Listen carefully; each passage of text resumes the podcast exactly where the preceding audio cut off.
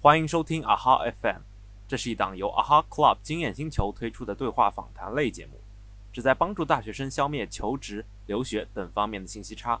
通过前辈的经历与感悟，点亮属于你的 AHA Moment。记得搜索 AHA Club 的小程序与公众号，找到我们。在创业公司和大公司最大的区别就是稳定的保障，其实也就是风险和这个收益上面的一个权衡。在创业公司，什么事基本上你只能靠自己，你要靠你自己去做。真实情况下，对你的能力锻炼，其实肯定是，只要这个创业公司业务在正向的发展啊，然后领导愿意带你，哪怕领导不愿意带你，只要他的业务是在发展的，那么他带给你的个人能力上的磨练和成长，一定是比大公司大的。大家都是加班，然后拼业绩线，那你能不能做一些其他业务线的这个东西？你能不能对你们的这个工作能够有更多创新性的这个提升和发展？不要想着怎么在内卷中取胜，你就想着你怎么脱离内卷就可以了。因为这本身就是人类学习的自然的一个方式，先记忆，先听别人讲，然后信，都信，信完之后自己做，一做开，哎，不对劲，不对劲之后呢，他就会按照自己的方式把这个做好，但是大多数人会停留在第二步。当你去主动分享知识，他带给你的回应真的是其乐无穷。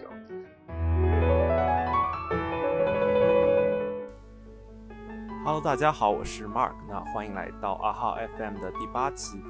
本期是 AHA 的小伙伴 Dora 访谈 B 站的数分类顶流 UP 主戴戴戴师兄的记录。嗯，内容包括戴师兄从 AI 运营转数据分析的求职过程，啊、数据运营的成功案例，啊、自学知识的系统方法等等。那师兄也很真诚地分享了他的求职经验、职场经验、做 UP 主的感悟，啊，还有对大厂与创业公司的体会。如果大家对数据分析感兴趣，可以在 B 站找到他的视频。啊，有更深入的问题的话，也可以在 AHA Club 经验星球的小程序与他一对一交流。那么现在开始。大家好，我是 B 站的数据分析 UP 主戴师兄。啊、之前没有看过我视频的小伙伴可能不太了解啊、大家把我想成一个在数据分析之路上跟大家一同成长，然后呃为大家带来非常多的学习攻略，跟大家分享学习经验的这么一个学长和师兄啊就可以了。嗯、我自己呢是之前是运营出身的，然后自学半年转型了数据分析啊，现在也在一家由红杉软银领投的这个明星创业公司的 CEO 办公室担任 P 八级别的数据分析师啊，非常希望能够在哈跟大家分享更多的数据上面的成长经验，也希望师兄能够给大家带来更多求职上面的攻略或者这种高效的体验吧。嗯，谢谢大师兄。嗯，那大师兄之前我也有看过一些你在 B 站上的视频啊，然后你有讲到，就是当时本科毕业之后，就其实找工作的过程也是比较坎坷的。比如说当时就比较想去，嗯，一些风口行业，比如说 AI 相关的，但是因为自己当时专业和经历不太对口，所以拿到第一家 AI 创业公司的运营 offer 这个过程可能也是比较坎坷。我也能看出戴师兄当时是非常坚定自己的目标，就是说，哦，我一定要要去 AI 行业，就这样一个比较风口的行业去，嗯，做自己的第一份工作。嗯，那当时，呃，对你来说这个经历，你现在回头看，就是这么一个比较艰难的找工作的过程，有没有什么呃成长，或者说有什么教训可以跟我们分享的吗？嗯，首先呢，最大的成长经验就是告诉大家，呃，可能三五年前，甚至两三年前，还有读书无用论啊。但是这个，呃，讲一个简单的道理是，呃，一名著名过世主播的讲的话就是，呃，你成绩不好，你只能去打游戏；但是你成绩好，你可以去设计游戏。啊，你成绩不好只能做直播，但你成绩好可以设计直播平台，这段可以想着引用或不引用啊。但是总之呢，呃，读书温论这个前几年看起来还有人在鼓吹，但是这几年大家已经能够看到数据和科技对我们世界带来的现实的变化了。是的，是的，不管是安全领域，还是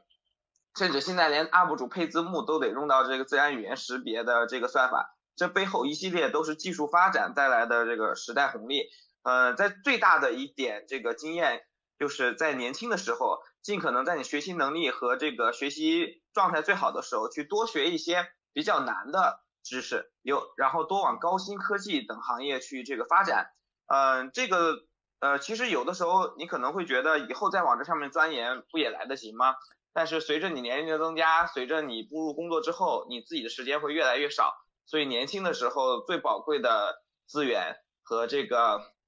优势就是时间和自由啊，还是希望大家能够抓住在校时间，包括刚毕业的前两年，嗯，去一些高科技的这个行业，其中数据和算法都是非常好的赛道，这是一个如果说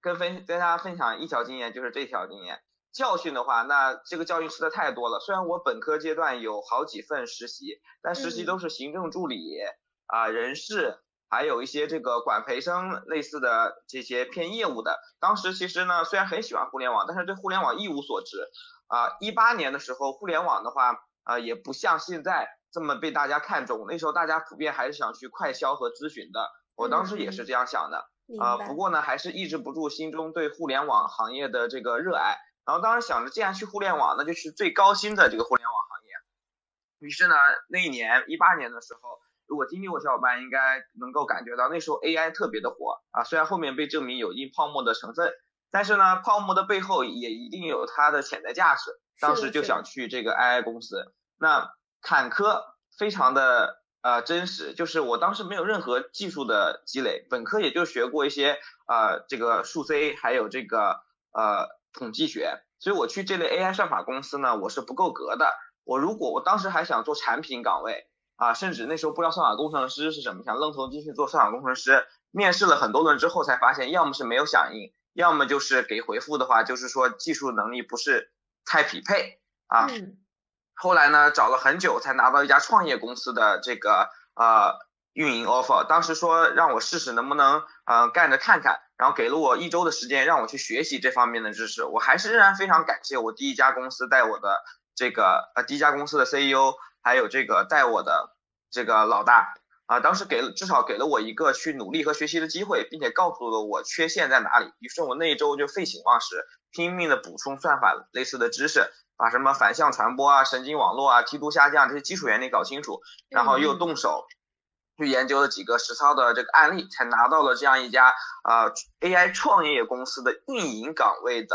offer，可以说是非常的坎坷。很多时候呢，我们去这种高薪岗位的去找这种你理想中的工作时候，很可能都不知道自己问题出在哪儿啊。也祝大家有一个好运气啊！如果没好运气的话，可以在啊哈 club 上去找我们对应的学长学姐啊，他们都会给你提供相应的这个专业方向的无私的这个帮助的啊。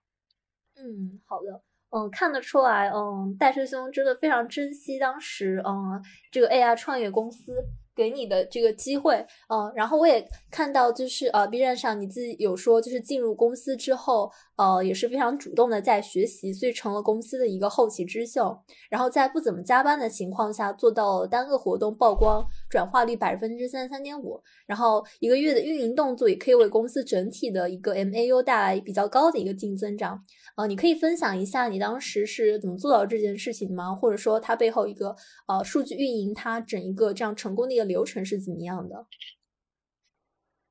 嗯，OK，啊，当时呢，呃，我进到公司刚刚做运营岗的时候，还是跟着这个同事后面一起做，然后做的多了之后呢，就发现呢，当整个互联网三驾马车运营产品还有开发，然后现在慢慢有数据分析，但是运营啊。它整个的这个核心玩法主要就是做活动，去拉升短期的这个业务效应啊，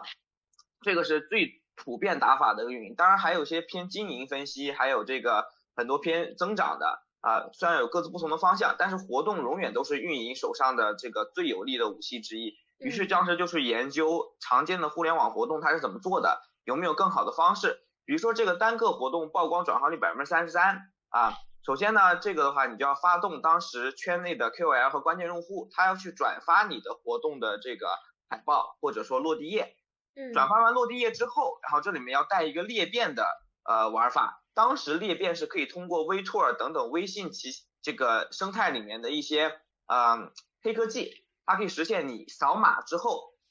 就能够告诉你啊，扫码进群然后如果你在朋友圈里面分享这张海报，然后再把这个海报截图发回这个机器人，机器人识别海报之后，就可以呃拉你进群，或者让你参与这个活动，或者参与某一种这个抽奖，就通过免圈内的这个核心大咖这些免费流量，让他们形成第一波的裂变池，再一波波裂变出去。当然，这个活动的技术上其实是不成熟的，这里跟大家稍微讲一下，就是做运营脑子要灵活。其实当时我们是没有办法识别朋友圈的海报和一系列东西的啊，所以当时我就只设置了，只要他发回一张图片啊，我就把让他参与这个活动。当然，大多数小伙伴还是呃比较这个呃善良的，他们都是安就是发本身朋友圈的这个图片，而且这个活动也比较优质嘛，算是技术类型的这些活动，放到朋友圈里也不是会很掉面，很掉面子。然后呢，就通过这么一个小小的技巧，去实现了全链路的自动化的这样裂变增长。等这个配置好了之后，你一晚上就可以看到这个群里面一下就建了十几个、十几个建了十几个群，流量就一千人、两千人、三千人、四千人这样往上涨。所以那时候可以说是微信生态红利最好的时候，学到一个最新的玩法，再动一些小小脑筋，把这个变成自动化的这个裂变。嗯啊，这个当时是单个活动的曝光这个转化率。因为裂变同时也是对用户的一种筛选啊，他必愿意去拉过来的人，或者看到之后还继续愿意参与的活动，本身上是有筛选的，这样你才能把转化率提上去。如果是现在的信息流或者一系列广告投放的话，你的转化率可能到百三都已经不错了，因为你获客没有那么精准，而且不是基于这个私域流量和私人关系带来的这个用户。后面再来说一下，一个运营动作可以带来净增长。那这个就要通过你去打派这个打造王牌的一些这个活动啊，呃，首先这个活动从前到后都必须要有这个数据的监控，一个活动页面上去之后，那个 PV、UV 这些对应的监控就得搭搭好了。那个时候用的是百度统计啊，创业公司嘛，能够上就先上，并没有自己的成型的 BI 系统。然后呢，等活动上线之后，对应的一些按钮的转化率都把它监控上。啊，对于数据运营来说，监控是最首要也是啊最重要的。那么怎么样的活动叫王牌活动呢？首先这个活动啊，一定是能够让大多数用户都能够参加的啊。其次这个活动要能够它能够撑得住，能够放在公司各个金刚位和这个呃悬浮页上面的啊。那么这种首先它要满足这两个这两个这个标准，所以说你看起来是 MAU 带有带来了百分之二十一点九的净增长。啊，但其实它是整个月一直在曝光的，只要它整个月一直在曝光，然后它相比于上个月和之前的活动效果要好，那么带来这样一个百分之二十一点九的增长，其实并不难。当时就首发了一个这个全球首发的一个藏文手写数据集 Minis 的，我因为我们之前有阿拉伯手写数字的数据集，是入门做视觉算法都要都得玩的这么一个数据集，当时就想着国内能不能做一个基于藏文的手写数字识别的呃这个数据集，然后。用我们这个本身国内的这种数据集给大家拿拿来练习，所以说它既占住了这个入门计算机视觉算法的这么一个呃关键点，就是你反正都是要拿数据集练习的，以前都拿国外的阿拉伯数字，你要么拿一下中文的藏文手写数字也挺有趣的，要么你练完阿拉伯数字再练练藏文数字啊，它相当于是在用户生态里面，大多数新手和大多数这个生态里面的用户啊都需要去呃。一个必经之路上面的，在关卡上面进行的一个活动设置吧。老玩家可以回来再玩玩，新玩家的话可以有一条新的这个路径。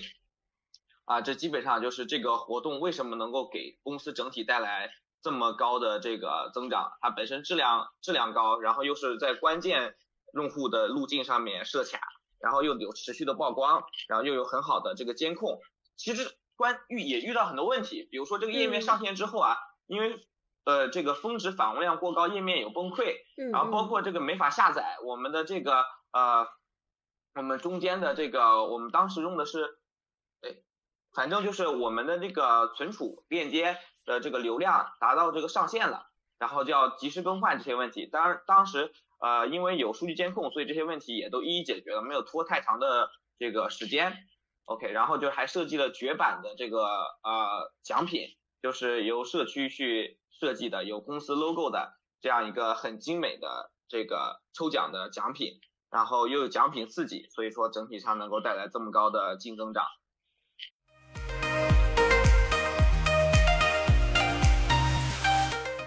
然后呢，呃，如何说服领导和团队相信你的执行方案，这点特别的重要。你一开始，人家说叫未雨绸缪，你还没做的时候，你的方案就要列得很详细，你全流程要做什么事情，已经准备好联系哪些人，你预计这个活动的转化率和提升是多少，给领导一个明确的执行方案和你给自己许下的目标啊。如果你的目标不明确，你怎么做也不知道的话，你怎么让领导和团队相信你的方案呢？对吧？然后把这些准备好之后，再结合你之前的工作能力啊，领导都会支持你去干一下的，也花不了几个钱，对吧？这些资源和东西都是公司现成的，你要冲，领导一般都是支持你的。嗯嗯，所以其实也是基于就是说，呃，如果当时执行了你的这个方案的话，嗯，就是它可能需要的一个成本或者说风险，它都是嗯比较低的，所以说也可以比较嗯顺利的获得这个老板和团队的认可，去尝试做这样一个方案，对吧？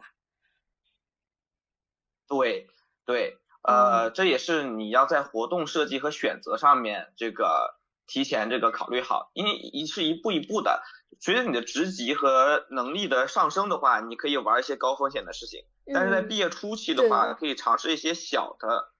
改动，或者说微创新吧。嗯，就是小步迭代，快速试错这样。对。嗯，好，嗯，那我想问一下师兄，就是你在做，嗯。嗯，数据分析的时候，就如果说你你当时分析出来的结果可能和老板的预期不一样，或者说跟嗯团队他长久建立的一个常识，它其实是有冲突的时候，那你会怎么样去处理这个情况呢？我说我对这个问题认知的三个阶段吧。嗯，在我刚工作的时候，第一个阶段，我不管做运营还做分析师的时候，就我前就是刚工作的时候啊，我都是很害怕这种情况的。我就想着拼命的去表达一些好的这个东西，就符合老板预期的数据，就报喜不报忧嘛。理解理解。然后如果跟团团队长期建立的常识不同的话，我会选择就是避开或者或者随大流，这也很正常，因为你一开始比较弱小的，你也很害怕这种情况，因为你也不知道你老板到底会对这种结果对你是产生一种否认，还是继续支持你。然后呢，还好，我当时的这个工作环境呢，领导都是比较好的，团队是比较好的，他们容能够容忍新人犯错，能够容忍你去不停的迭代，让自己变得更好。所以是呃呃，工作的第二年的时候呢，我面对这种问题，我基本上都会把明确的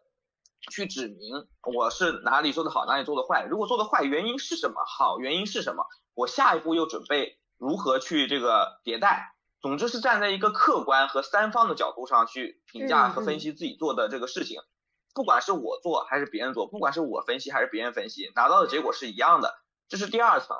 总之到了今天职级高了之后，你又会发现，呃，如果大大小小的工作和活动和你的分析报告都和老板预期不同，跟张建立的长期常识不同，嗯，其实是会有碍于短期的业务发展。和长期的业务平衡的，呃，怎么说呢？就是因为其实做一些关键业务和困难业务啊，它的它它的这个结果往往都不会非常非常的好，而大家呢，如果说建立的常识就是要这个打胜仗，然后攻城略地，那这个时候呢，业务的状态是比较高昂的，那这个时候只要结果不是非常非常的差，你应该选择去鼓励。这个团队和这个，或者说这个鼓励老板继续这个往前冲，或者继续攻城略地。所以今天的我呢，不会像是到第二，既不像既不像第一阶段报喜不报忧，也不像第二阶段客观理性分析。到了第三阶段呢，我会选择根据现在团队的氛围和业务发展所处的周期去决定你对结果怎么处理和怎么表达。如果现在都是比较这个呃已经自满了。然后比较觉得自己了不起了，需要敲敲警钟了，那这个时候可能会强化放大一些呃不好的这个结果，哪怕跟老板的预期不符啊，你也要及时的提醒团队去注意这个事情。如果团队现在士气本来就比较低落了，已经连续这个已经连续做的没有什么起色，那这个时候呢，你反反过来要安慰团队啊，你要给大家尽量的去说一些这个好的消息，然后呢帮助大家去去把坏的处理掉啊，这个就是我对这种。结果跟预期不同啊，也跟团队尝试不同，怎么处理的这三个阶段吧，嗯。嗯，哇，感觉呃，随着师兄职业发展，呃，走得越来越远，其实你考虑的问题，嗯，角度也会越来越全面。就比如说，在你现在这个阶段的话，除了看数据分析的一个客观结果，也会综合考量公司业务的发展阶段、整一个团队的状况等等来，其实是在平衡，对，就是不同的呃方面来对它做一个整体的评估，再来处理这样的一个事情。对的。团队的状态和业务发展阶段很重要啊。其实怕的不是团队没做事儿和做错事儿，怕的是团队在不正确的时候做事儿，哪怕那个事情是正确的。对，嗯，明白。嗯，那你当时就在离开第一家公司，然后就是去到第二个公司，也就是你说的给了你三倍工资邀约的公司时候，你有没有考虑过其他的选择吗？嗯，就是也有一个机会成本的问题吧。就比如说你当时怎么判断，就是呃，你选择的这一家公司的发展前景，就是嗯，最有你能选到的最有潜力的那个，以及跟你个人职业发展道路它是特别匹配的呢？有没有一些背后的选择的逻辑可以跟我们分享一下？啊，呃，这个只有血的教训跟大家分享一下。当初就是他给的太多了，然后就就去了。当时就想着难得有一次涨薪的机会，之前工资那么低还发不出来，就好像很久没吃饭，一次吃了个大餐一样。但今天回过头来看，这个决定没有那么正确。在毕业的前三年不应该太看重工资，由于我只在第一家公司干了。第一家公司干了八个月就跳槽了，我第一份工作甚至没有干满一年，这样对于一个应届生或者刚工作几年的这个呃打工人来说，在你为对你以后找工作啊是非常大的一个怎么说呢障碍的，他会觉得你是不够坚定，或者说你的选择怎么变得那么快？还好我的这份工是被人挖走的，而且是有一个高薪。这个三倍翻转的掌心在这边背书的，就是可以去把它说成你能力正成长的太快，然后你被伯乐相中了。但正常情况下，我还是希望大家至少一年或者两年才去这个换一份工作，因为毕业的第一份工作你总是会感觉干的些不如意或者有各种各种困难，其实到哪都一样。但是呃，只有你完整的至少经历一家公司的这个四季吧。你才能够真正的能看清楚它未来的发展潜力，或者它到底值不值得你继续去这个留念。有时候转机可能就出现在第最后一个这个呃季度。然后呢，呃，当时的这个老板是我之前的这个老板带着我去这个结识的。然后在业务的合作过程中呢，呃，我是努力都做到最好，甚至做到这个更好。然后让业务合作伙伴跟你建立了足够的这个信任和认可度，然后当时就甚至没有简历就直接这个啊发了这个 offer，呃所以说这个一步一步的建立就靠你工作中靠谱，所以说有的时候啊在工作中努力一点，他为的不是你这一份薪水，可能为的是一些机会，尤其一些大项目，大项目跟这个大领导合作，跟外部的合作，有可能会成为对你未来职业发展更有助力的。一些这个东西，嗯，相当于做一个风险分散投资吧，精力既要放在内部，也要有一部分放在外部。嗯，明白，就是不能用静止的眼光，就只看着说我这个工作是为了我拿这份薪水，其实也是在为你，呃，自己在不断的一个积累价值，然后可以让，呃，当时比如说其他的一些合作伙伴能够看到，能够给你认可，给你将来更多的机会。对。嗯，好的好的，嗯，那我感觉其实像这样，比如说呃，你有机会被你的大老板带出去去一些呃比较呃重要的场合，结识到一些优秀的合作伙伴，嗯，这个是不是可能在创业公司当中会更有这样的机会啊？因为如果在大厂的话，呃，工作的前几年很有可能就是一个大厂螺丝钉，可能其实是没有机会来接触到这样子的一些。啊，一些场合的，所以其实也算创业公司的一个优势，对吧？是啊，呃，这里面就跟大家呃分享一下吧，在创业公司和大公司最大的区别就是稳定的保障，其实也就是风险和这个收益上面的一个权衡。在创业公司，什么事基本上你只能靠自己，你要靠你自己去做。真实情况下，对你的能力锻炼，其实肯定是，只要这个创业公司业务在。正向的发展啊，然后领导愿意带你，哪怕领导不愿意带你，只要他的业务是在发展的，那么他带给你的个人能力上的磨练和成长，一定是比大公司大的。而大公司的话，它会有成熟的体系，这个时候如果你能够做到在成熟的体系里面去理解机制的运行，你去多学东西，或者多多在一些岗位轮岗，或者多跟这个多接项目、多协作啊，你也能够获得很大能力上提升。但是怕的就怕在在大公司容易变成螺丝钉，就是你。会盯着你自己手头上的那份工作，然后下了班之后就回家玩游戏，然后周六周日有的时候不加班，也不管一些其他的东西。那这个时候你成长速度肯定就是走下坡路的，你一定没有在创业公司里面啊没日没夜这个呃这个去这个解决问题，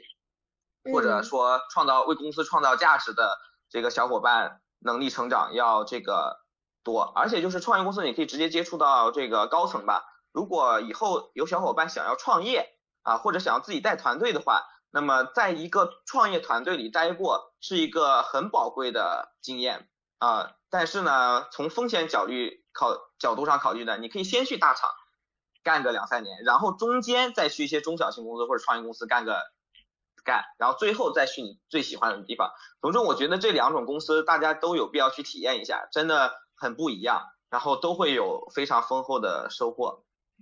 嗯，我非常认同师兄讲的。就其实，嗯，在大厂里面，我觉得机会也是很多的。比如说现在的大厂，嗯，它很多也会有一些呃公司内部的一些呃一些小的项目，或者说文化发展活动。我之前在自己实习的时候，就是有碰到公司有一个啊，类似于。嗯，就是优化公司它的一些环保的行动吧，就是让公司内部的运营就是更绿色一点。然后我当时就是报名参加了这样一个项目，在实习期间，然后后来也是有机会在这个项目期间，就是结识到了跟我呃不同办公室、不同背景的小伙伴，然后甚至有机会。嗯，在办公室做了一次呃，面向大概一百多个观众的演讲。我觉得这个，如果是如果我只把眼光留在自己的岗位上，没有去看到一些公司其他的机会上，也是呃就没有办法获得的。所以我非常认同师兄说的，就是呃，不能仅仅把眼光盯在自己的一个岗位上一亩三分地，也一定要就是呃。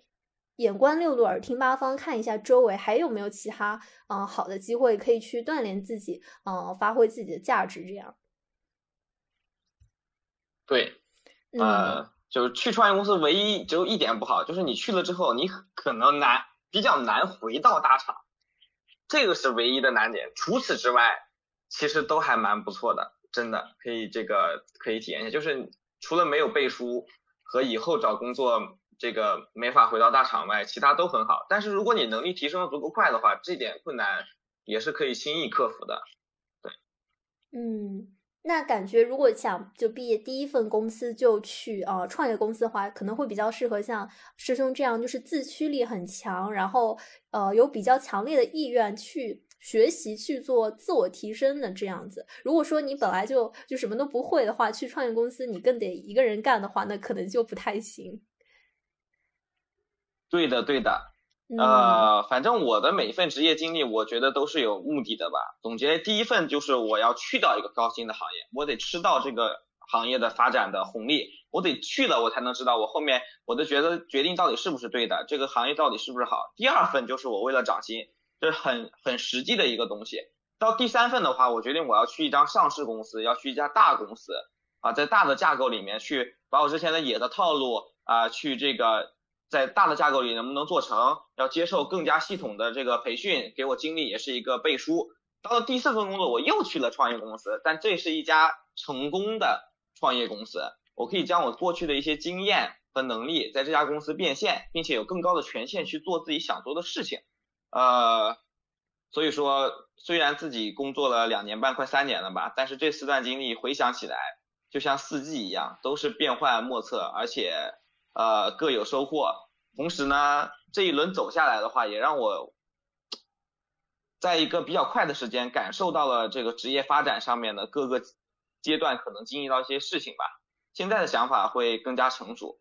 对，嗯，就感觉你走每一步，其实嗯，都会去比较认真的想清楚，会对自己和职业发展有一个定位，这样子。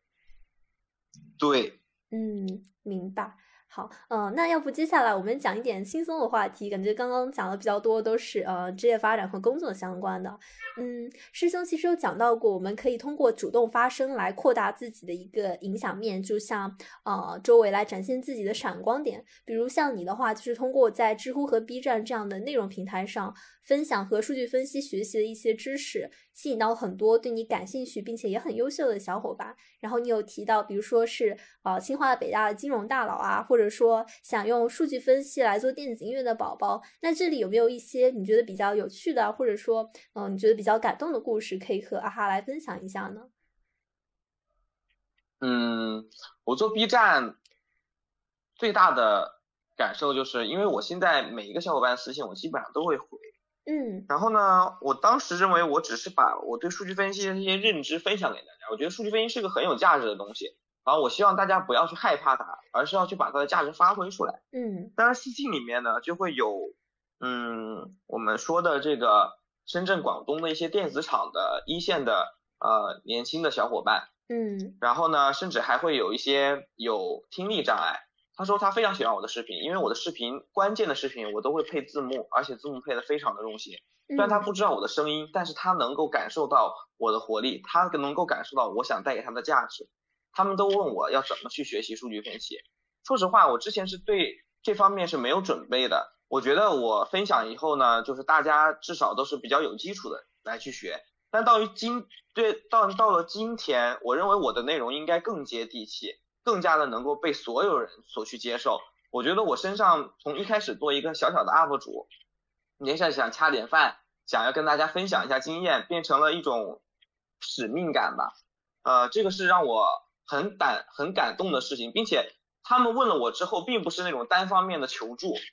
啊，还有在工地上做财会的，我告诉他们要怎么去学习之后，他们是真的会去买那些书回来，认认真真读，认认真真用幕布等高级工具做笔记。认认真真的去刷题、做 circle、去这个学习相关的技能。我看到他们，哪怕他们的呃刚开始手上拿到的牌不好，但是他努力的在把这个牌打好。那我在想，我平时有有的时候遇到一些困难，或者说我在面对一些很困难的知识，不想跟大家分享，或者觉得讲不好的时候，我都会更加的咬牙去坚持。把这个东西传递给更多的人，这个是感动的事情。那有趣事情就太多了，因为之前也有线下的这个约饭，就是我觉得呃现在能够看到数据分析价值的小伙伴们都还是比较优秀的啊。虽然不知道，嗯，虽然不知道大家是大，虽然大家都有各自的这个呃理解和各自的认同的地方，但是呢都是非常这个呃优秀的。那有趣的事情，比如说这个认识 DJ，DJ，DJ，然后他当时这个想通过数据分析，因为因为音频本身也是量化的嘛，其实电子音乐呃这个乐理编程这些东西以前以前就有了，但他想要去呃尝试一下能不能用深度学习，让它自动的去做这个排列组合啊，有些旋律能不能够呃通过它去调，然后他每他想他每天呢会有一段时间就是去研究这个事情，就是他就听。这个通过深度学习组合出来的音乐啊，在里面去，它也不一定说整个曲都好听，很好听，它要在里面找一些好的旋律啊和这个好的这种一段一段的这个音乐，虽然这个电子音乐上面的专有名词我也讲不来啊，总之他是想到了深度学习可以自动去试错，自动去试，那他希望有一段时间去找这样的灵感吧，哦，然后就是那些然后然后。对，他就听一下旋律，比如说虽然很多很乱，但是如果会有一些匹配的旋律比较好的话，啊，那他的这个就会相当于能够发现这个价值点嘛。对，然后至于这个还有有趣的话，这个清北大佬其实不能算得上是有趣吧，只是说我借助这个 B 站的和知乎的平台，我认识到了更多呃优秀的这个优秀的这个小伙伴，然后尤其是 B 站的小伙伴，啊，这个新一。嗯，我想想这个要不要讲？这个不太好讲，因为是新一期的这个学员招募过来的。上课的过程中，反正上课的话，我们天天用 B 站的梗来上课，感觉很有趣。就是马老师啊这些东西，嗯，就很好玩，很难的了。反正就是上课的时候能感受到，就是我们因为都是 B 站用户嘛，都是知道，比如说这个图就会说这个图很漂亮，然后做的很好，就真不错，真不错。反正上课会比以前那种上课要好玩很多，互动。可以总结为，就是说课程和私信还有弹幕的互动的话，真的非常有趣。对，嗯，然后这一些可能其实是你之前没有预料到的，可以说是通过嗯 B 站也好，知乎也好，其实来帮你达到了一个出圈的这样的一个效果，真的是让你结识到了，嗯，如果你不做这些事情，你可能永远都不会就是结识这样一些嗯特别努力、特别向上、特别有趣的一些事情和认识这样的人。对，嗯，明白。对，那其实可以说是用。德云社的一句话就叫这个分享的快乐，你想象不到，真的有点这种感觉。当你去主动分享知识，他带给你的回应真的是其乐无穷。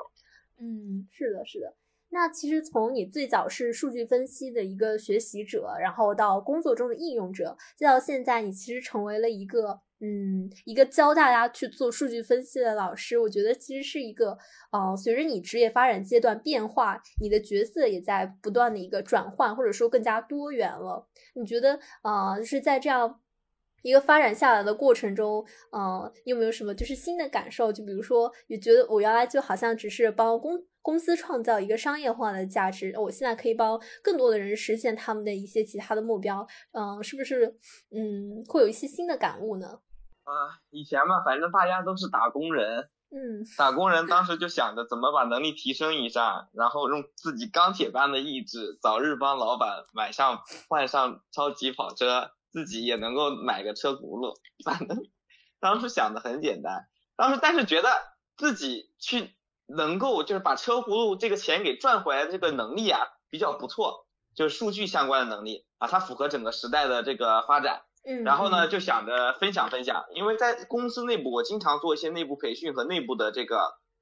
这个分享，然后就想着把这些现成的一些东西，还有新总结的一些东西，能够分享给 C 端的这个或者说粉丝或者 UP 主，这个作为一个 UP 主分享给这个 B 站的这个小伙伴。然后到了今天之后，我看到了大家对这个东西都非常感兴趣，然后呢，它是适合各个年龄层级或者说未来大多数年轻人都需要的这么一个呃能力。所以说我现在的话，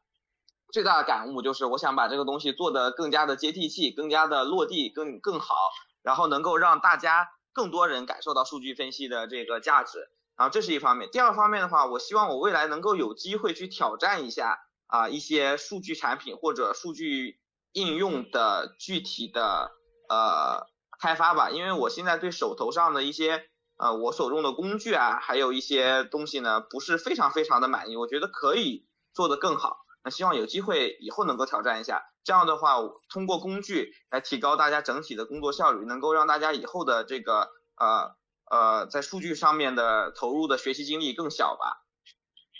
嗯，所以就像是从嗯一开始你是需要学习，然后使用这个工具，到你现在去给别人嗯就是教呃教学这个工具，再到最后说你对它有了一个更高的感悟，希望说这个工具能有一个迭代来帮大家提高生产力，然后实现一个更大的目标。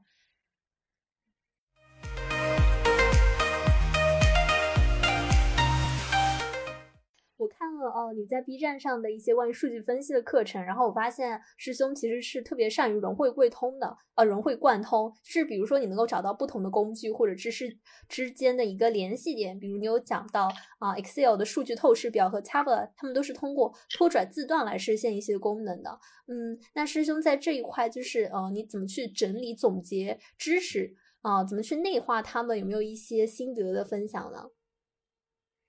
嗯。这个的话，主要就是分成三个阶段去进行。第一个阶段就是你必须要把知识给结构化。什么叫结构化呢？就是你有一个框架或者一种分类的方式，能够把知识点不重复，并且不遗漏。虽然这样听着像 missy，但是还有一点就是它是有明确单位的啊。你能不能找到一个框架，把你所学的这方向的这方向的知识全部都给放到这个框架里。那么常见的框架呢，一般来说就是有好几种。那最常用的就是流程，就是如果是面向工作的话，那他这个工作从什么都没有啊，比如说数据，它得是从买点一步步才能实现到业务做决策的。那这个流程就是一个很好的知识框架。你把这个流程，你首先要从头到尾弄清楚。我是那种，如果如果我知道这个事情啊。在我手头这个环节是这样的，我就想弄清楚它上面上游和下游到底是怎样的。我把流程摸清楚，这也是我对数据认知的一点零的知识框架。把流程摸清楚之后呢，我就开始，哎，流程下面还有具体的细节，还有子的流程，还有一些知识点。那这样大框架我就先拉起来了。但是呢，后来发现这个大框架呢，它的串联度不够，因为这个流程是从技术上来梳理的，就是买点、数据仓库、工具，还有这个 BI 报表，这些都是技术层面的。嗯啊，我发现这个知识框架并不能够很好的去指导我的实践的生产和解决实际问题，于是就得第二阶段。就是你拿着你的知识框架，你得用，啊，你得用，就是这个知识太庞大了，你用的时候呢，你肯定是要去找其中重点的这些东西的，啊，而且你用的时候，相当于就是在破破坏掉原有的结构进行总结，你会把原来比如说一百个知识点，或者你框架你强迫症梳理出来的知识点，在你实际运用和生产过程中，你会发现你最关注的就是那十几个，然后你会把这十几个再总结出来，然后最好输出出来。就重新再总结一遍，然后你想我解决这个项目，做这个项目解决这个问题的过程和想法到底怎样的？那么我下次怎么更好的去解决这个问题？下次解决问题的方案的话，应该先哪一步，再哪一步，再哪一步？你把它把过去这种很强迫症、很结构化的知识，把它总结成一个流程化的，指导你生产实践和解决实际问题的这么一个经验或者方案啊，这是第二步。嗯，到了第三步是什么呢？第三步就是输出。你想一想，你之前第一步、第二步的东西怎么去说给一个完什么都不会的人？怎么去跟一个高中生讲？你让他能够明白你在讲什么，而且你讲完之后他还能会做。而这第三步的话，这是其实是画龙点睛的一步。如果第三步你搞定了、讲清楚了，那你就起飞了啊！那你这个知识就彻底能够分享，就是彻底能够运用的特别的好了。举个例子，比如说这些工具。啊，你首先知道工具前后搭配是怎么弄的，然后实际工作中你会发现我用的最多的就是 Circle、Tableau，然后 Python 其实不太用，Python 我主要就应用在数据处理和建模。为什么师兄是我是这样讲这个内容的？因为我在实际生产中发现这样是最好的、最有效率的。然后到第三环节，为什么我会去讲他们都是通过拖拽字段实现功能的呢？啊，其实是因为我在想，如果一个人什么都不会，我怎么让他理解 Tableau 的拖拽字段呢？那这个时候呢？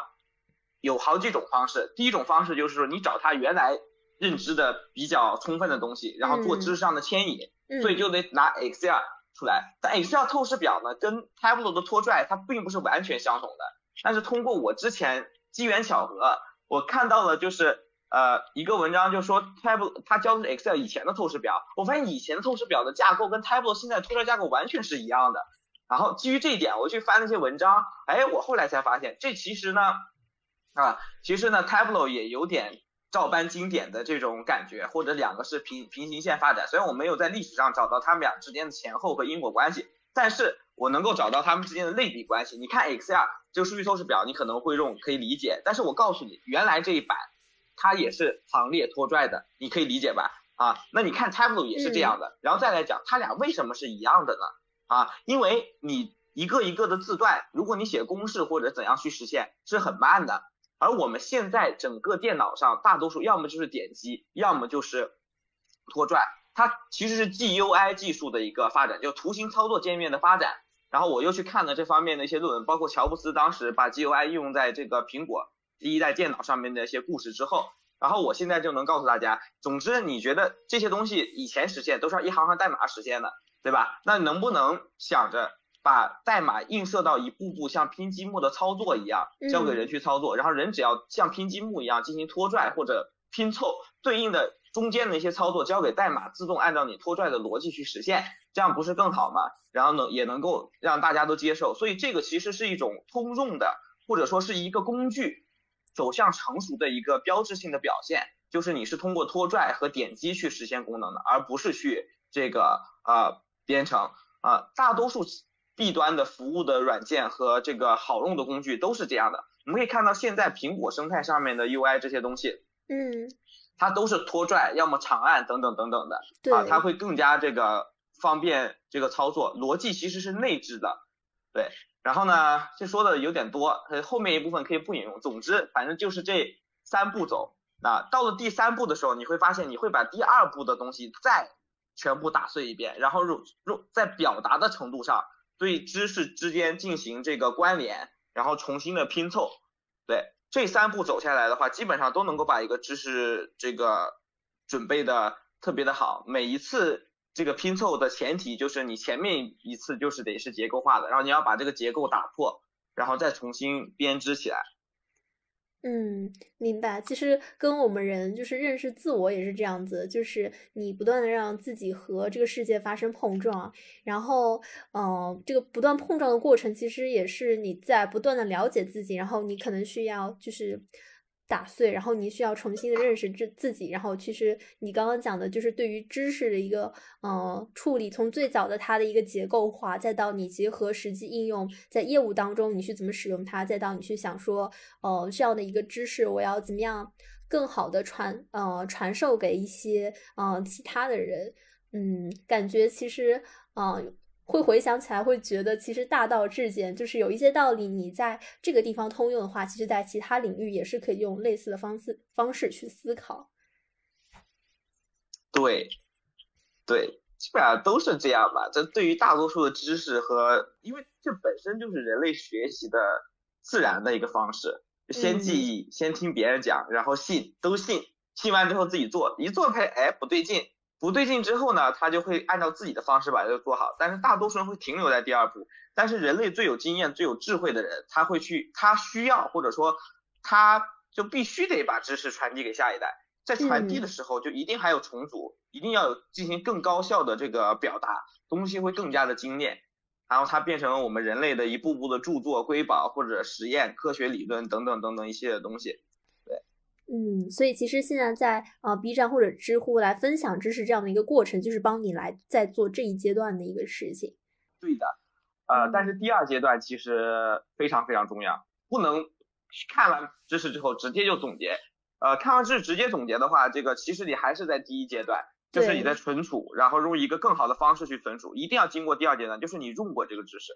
你用了这个知识之后，那么啊，你才会。怎么说？你的总结才会对大家更有帮助吧？你才能够说出一些，或者说，呃，给大家看到的是大家这个觉得之前领悟不到，然后一听觉得恍然大悟，就是所说所谓的就是真正有价值的一些东西吧。嗯，明白。哎，那我有一个小的疑问啊，就是比如说我在第二阶段在业务中应用的时候，嗯，如果我第一阶段就是整理归纳的不太好的话，我可能就会很担心，就是我在第二阶段我运用的不好，然后会不会把工作搞砸？就是一开始可能初初学者会有这样子的心态。啊，当然会有啦。这个时候的话，就这个时候呢，就得胆子大啊。特别的重要，就其实你搞砸一个东西，对公司来说没有这么大的损失的啊，呃，因为这种权限管理一般都会做的比较好的，你这时候大胆的去尝试应用你的知识，因为运气好才会一次性解决问题，大多数情况下都是哎这里不对劲，那里不对劲，这很正常，不对劲就去解决嘛，这种方案不行，那种方案，然后如果你觉得还是很不保保险的话，你可以问你的同事，问你的 leader。网上多做一些这个知识的储备，多搜一些经验帖，然后做到有备无患嘛。所以这方面的问题啊，只能通过胆子大和多做准备、多尝试来解决，没有其他好的这个解决这个呃方法，放手去做啊。对，嗯，明白，还是要呃勇敢一点。对，因为其实搞砸了，其实跟打工人关系也不大。这还不知道这点能不能放在那个采访里，但是大家都是打工人，有一说一，对吧？只要你方向是好的，你最终目的是要创造价值，那为了获得成功，失败是难免的，这个人之常情，可以理解。你能理解，老板也能理解，大家都理解，这是事物发展的客观规律啊，对吧？那有啥好怕的？干就完事儿了，奥利给。明白，感觉师兄的心态也特别好。我觉得这一点可能也是跟你啊一直在创业公司有关。如果如果在大厂，我觉得也许心态可能会更保守一点，因为处于一个大的系统里面。嗯，对，而且我因为我我我我也待过大公司吧，就是确实会的，因为你会害怕出错，因为能够让你创造价值的机会比较少，所以有的时候就会比稳定，比不出错。那这个时候就比较内卷了。对，嗯，哎，那说到内卷，嗯，师兄会怎么理解内卷呢？因为现在就是 到处都在讨论内卷这个问题。啊，内卷就是，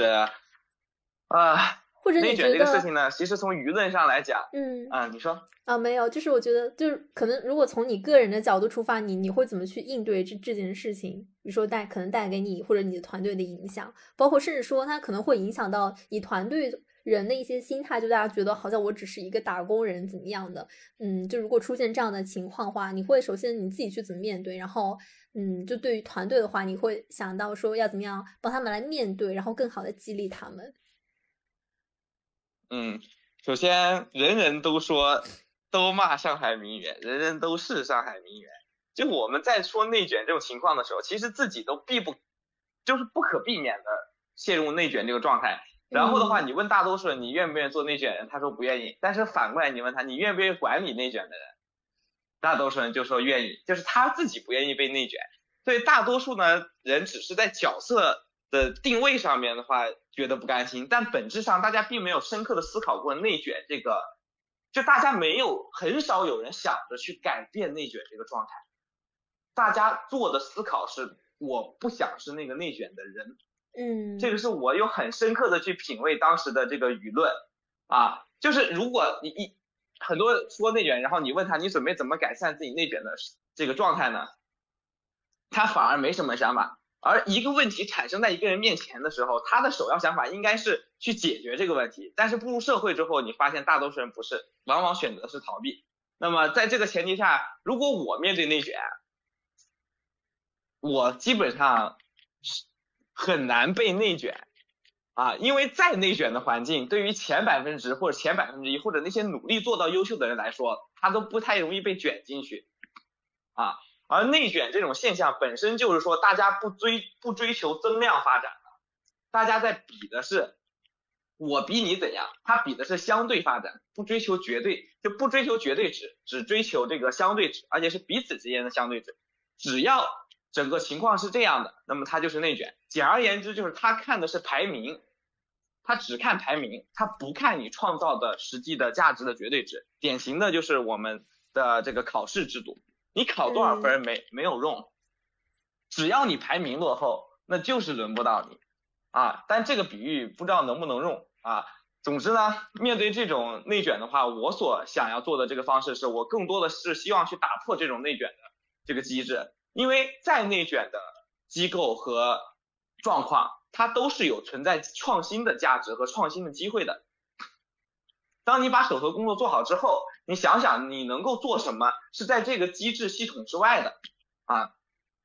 每大家都是加班然后拼业绩线，那你能不能做一些其他业务线的这个东西？你能不能对你们的这个工作能够有更多创新性的这个提升和发展？不要想着怎么在内卷中取胜，你就想着你怎么脱离内卷就可以了。如果你被内卷了，你就想着我不要跟他们，不要跟他们搞军备竞争。我想的就是，哎，人家人人都内卷，我就是不一样的烟火，我不内卷，那怎么样我才能不内卷呢？把问题的角度，把问题定位在这个方向上，然后换一个角度去思考它，你马上就能找到出路啊！你可以跟领导多沟通，比如说大家都是内卷，你可能做得好，你就你就变成了这个小组长，或者说领导让你负责的是不是这些内卷的工作内容，而是负责一些新的嗯别的内容，这些可能性是还是比较多的。然后的话，这个话不能够放在书面上讲，在内卷的竞争环境中，相当于一个牌局。当上赌桌打了三轮之后，你不知道谁是傻子的话，你自己就是傻子。所以这个事情真的会套用知乎上说的，就是这件事情懂的都懂，不懂的也不方便说 什么什么什么什么的，真的可以套用那句话。只要是你被内卷了，然后你没意识到，你就会被继续内卷，然后你还是意识不到，然后你就被继续内卷。嗯 OK，这个就是我自己对于内卷看法，以及我给大家的一个这个这个建议吧。嗯明白，我觉得很棒。就其实感觉是要 think out of the box，就是看到让自己跳脱出就是内卷这样的一个漩涡当中，即使舆论也好，呃，就是周围的人也好，就铺天盖地可能都会说内卷，但是不能让自己完全的受到这种情绪的影响，而是说在这个内卷之外，有没有其他我可以发挥就价值的地方？